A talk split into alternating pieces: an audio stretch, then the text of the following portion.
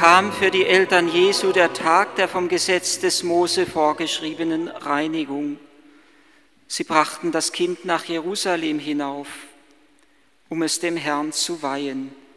Gemäß dem Gesetz des Herrn, in dem es heißt, jede männliche Erstgeburt soll dem Herrn geweiht sein. Auch wollten sie ihr Opfer darbringen, wie es das Gesetz des Herrn vorschreibt ein paar Turteltauben oder zwei junge Tauben.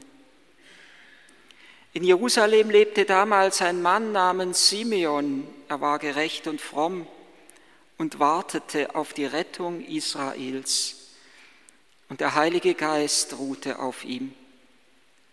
Vom Heiligen Geist war ihm offenbart worden, er werde den Tod nicht schauen, ehe er den Messias des Herrn gesehen habe.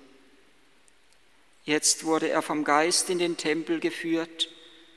Und als die Eltern Jesus hereinbrachten, um zu erfüllen, was nach dem Gesetz üblich war, nahm Simeon das Kind in seine Arme und pries Gott mit den Worten, Nun lässt du Herr deinen Knecht, wie du gesagt hast, den Frieden scheiden. Denn meine Augen haben das Heil gesehen, das du vor allen Völkern bereitet hast ein Licht, das die Heiden erleuchtet und Herrlichkeit für dein Volk Israel. Sein Vater und seine Mutter staunten über die Worte, die über Jesus gesagt wurden, und Simeon segnete sie und sagte zu Maria, der Mutter Jesu, dieser ist dazu bestimmt, dass in Israel viele durch ihn zu Fall kommen und viele aufgerichtet werden.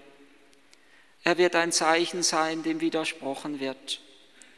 Dadurch sollen die Gedanken vieler Menschen offenbar werden.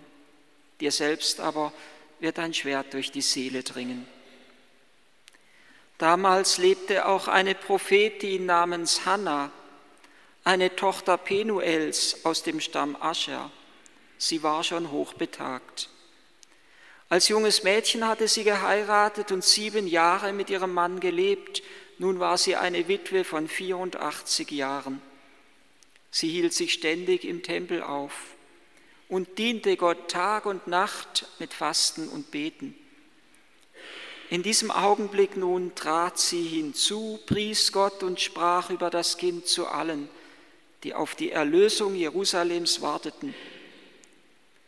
Als seine Eltern alles getan hatten, was das Gesetz des Herrn vorschreibt, kehrten sie nach Galiläa in ihre Stadt Nazareth zurück. Das Kind wuchs heran und wurde kräftig. Gott erfüllte es mit Weisheit und seine Gnade ruhte auf ihm. Es gibt gar nicht so viele Stellen in der Heiligen Schrift, wo die ganze heilige Familie auftritt. Darum haben wir jetzt eine davon gehört. Es gibt gar nicht so viele Stellen, wo etwas gesagt ist für die heilige Familie. Da, wo die Hirten kommen, wo sie Maria und Josef und das Kind in der Krippe finden, da, wo sie Jesus im Tempel darbringen und dann noch einmal, wo sie Jesus nach drei Tagen wiederfinden im Tempel. Man würde sich wünschen, es wird ein wenig, würde ein wenig mehr von der heiligen Familie berichtet werden. Und ein Lehrer hat einmal seine Schüler gefragt, was sie denn gerne die Gottesmutter fragen würden. Sie sollten doch mal ihre Fragen an Maria aufschreiben. Und sie haben gefragt, welches Wort denn Jesus zum ersten, gesagt, ersten Mal gesagt hat. Sie haben gefragt, ob er auch ein Haustier hatte. Sie haben gefragt, ob er auch mal ungezogen war oder ob er vielleicht auch mal krank gewesen ist. Alles interessante Fragen, die man der Gottesmutter stellen könnte. Und über das Leben der heiligen Familie ist kaum etwas gesagt. Und man könnte auf den ersten Blick auch meinen, es ist kaum etwas gesagt über die Beziehung, die eigentlich Josef und Maria zueinander hatten. Ja, wenn man tiefer schaut, dann könnte man geradezu ein wenig erschreckt sein auf den ersten Blick, denn als Maria die Botschaft vom Engel hört, erfährt, dass sie die Mutter des Herrn sein und werden soll, da geht sie nicht etwa zu Josef und erzählt ihm etwas, sondern sie schweigt darüber. Sie sagt nichts, obwohl sie es doch, wenn sie mit ihm geredet hätte, doch hätte verhindern können, dass er in Zweifel, in Angst und Unsicherheit gerät. Und auch Josef, als er entdeckt, dass Maria schwanger ist, geht er nicht zu ihr hin und stellt sie zur Rede, sondern er beschließt vielmehr, in aller Stille sich von ihr zu trennen. Und ich würde gerade sagen, in diesem scheinbaren Schweigen kommt etwas ganz Tiefes zum Ausdruck und etwas ganz Großes über diese Beziehung zum Ausdruck. Denke gerne an das Bild, das einmal, ich habe es schon mal verwendet in einer Predigt, das einmal Manfred Lütz vor Augen gestellt hat. Er ist, ich meine, aus Köln oder Bonn, Psychiater oder Psychologe, und er beschreibt einmal eine Szene, wie er in einem Imbissrestaurant, Schnellimbissrestaurant in Wien war, wie er ein altes Ehepärchen beobachtet, wie sie beide da sitzen, so vor sich hinschauen, nicht groß den anderen anschauen. Jeder bestellt irgendetwas, jeder bekommt eine Suppe, jeder löffelt die Suppe in sich hinein, man schaut gar nicht auf den anderen.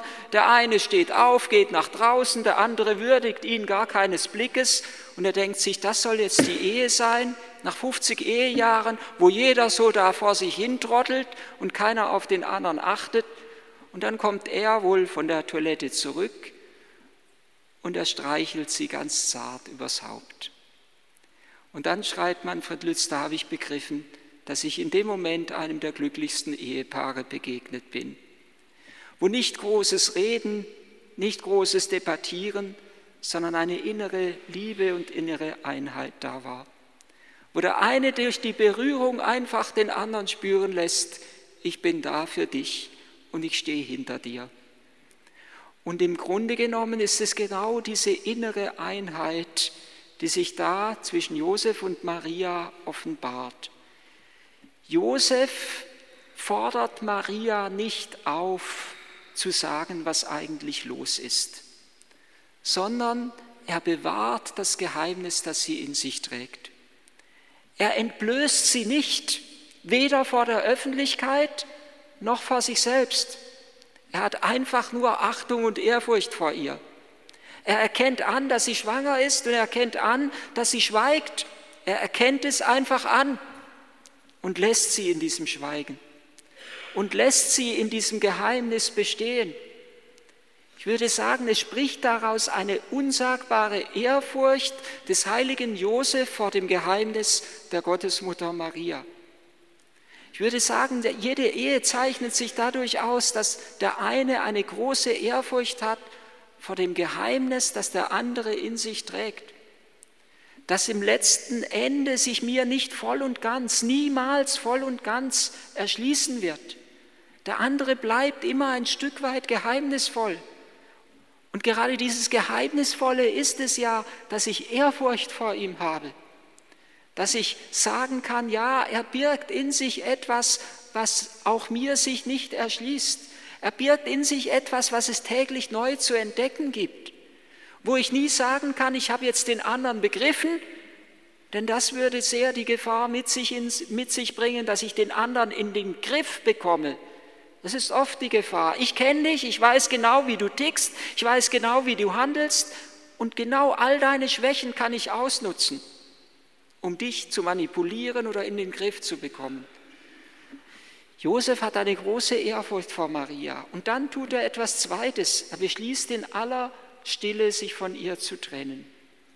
Das heißt, und ich glaube, dass Gott genau auf diesen Moment im Leben des heiligen Josef gewartet hat, dass Josef Maria freigibt, dass er sie nicht in die Knie zwingt, dass er sie nicht an sich bindet, sondern dass er ihr die Freiheit lässt.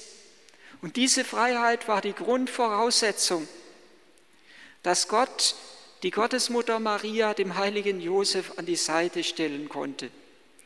Dass er ihr die Freiheit lässt, dass er sie nicht in seine Macht, nicht in eine Umklammerung hineinnimmt, die ihr nicht mehr ermöglichen würde, dem göttlichen Leben und der göttlichen Liebe in Freiheit zu dienen. Und auch Maria schweigt ja zunächst. Sie hätte ja wirklich dem heiligen Josef etwas sagen oder etwas erklären können. Aber auch sie weiß, dass es Dinge gibt in diesem Leben, die man nicht durch Diskussion und durch Debatten letztendlich auflösen kann.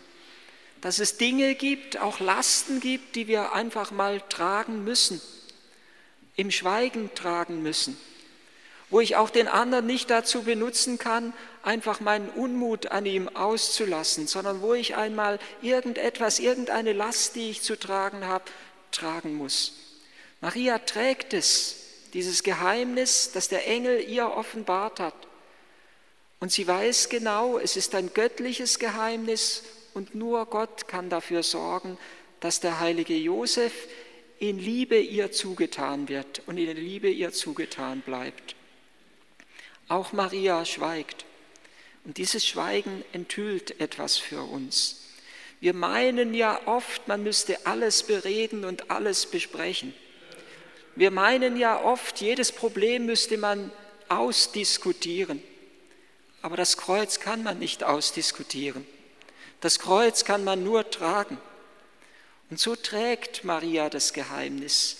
Und gerade so werden beide zueinander geführt, nicht durch ihren menschlichen, allein durch ihren menschlichen Willen. Ich bin überzeugt, dass der heilige Josef sie unbeschreiblich geliebt hat. Ich bin überzeugt, dass nie zwei Menschen eine zärtlichere und achtungsvollere Liebe zueinander hatten wie Josef und Maria. Aber es ist keine Liebe, die den anderen in den Griff bekommen will und den anderen für sich selbst verfügbar machen will, sondern es ist eine Liebe, die Gott verfügen lässt und deshalb, weil Gott über beide verfügt und beide zueinander führt, haben sie die größtmögliche Einheit, die unter Menschen überhaupt möglich ist und sichtbar werden kann. Sie sind nicht einfach durch ihren eigenen Willen zueinander gekommen, sondern Gott hat sie zueinander geführt, weil er wusste, dass einer für den anderen da ist und einer den anderen braucht. Maria braucht Josef als äußeren Schutz. Und Josef braucht Maria, damit sie seine Seele schützt. Bei Maria in ihrer Nähe weiß der heilige Josef, dass er heilig werden kann. Das ist doch das Geheimnis in der Ehe. Oftmals sind es ja gerade die Frauen, die, oftmals sind es mehr Frauen auch, die in die Kirche gehen. Oft sind es gerade die Frauen, die das göttliche Geheimnis schützen in der Familie. Aber die Männer brauchen daher die Frauen dass sie durch ihre Frau in die Heiligkeit hineingeführt werden, dass durch die Frau etwas vom göttlichen Leben ihnen offenbart wird. Und die Frau braucht den Mann, der ihr auch Sicherheit und Halt gibt, der auch hinter ihr steht, so wie der heilige Josef hinter der Gottesmutter Maria steht. Und beide haben ihren letzten Halt in Gott. Und weil sie diese Festigkeit haben des Gesetzes, das wird heute vier oder fünf Mal betont in dieser Begegnung im Tempel von Jerusalem, dass sie nach dem Gesetz des Herrn handelten. Dieses Gesetz gibt ihnen selber wieder einen Halt, richtet sie auf, gibt ihnen innere Stärke und diese innere Stärke ist wiederum der Schutzraum, in dem das göttliche Leben wachsen und gedeihen kann. Ich glaube, dass ganz viel gesagt wird sogar über die Beziehung zwischen Maria und Josef in der Heiligen Schrift.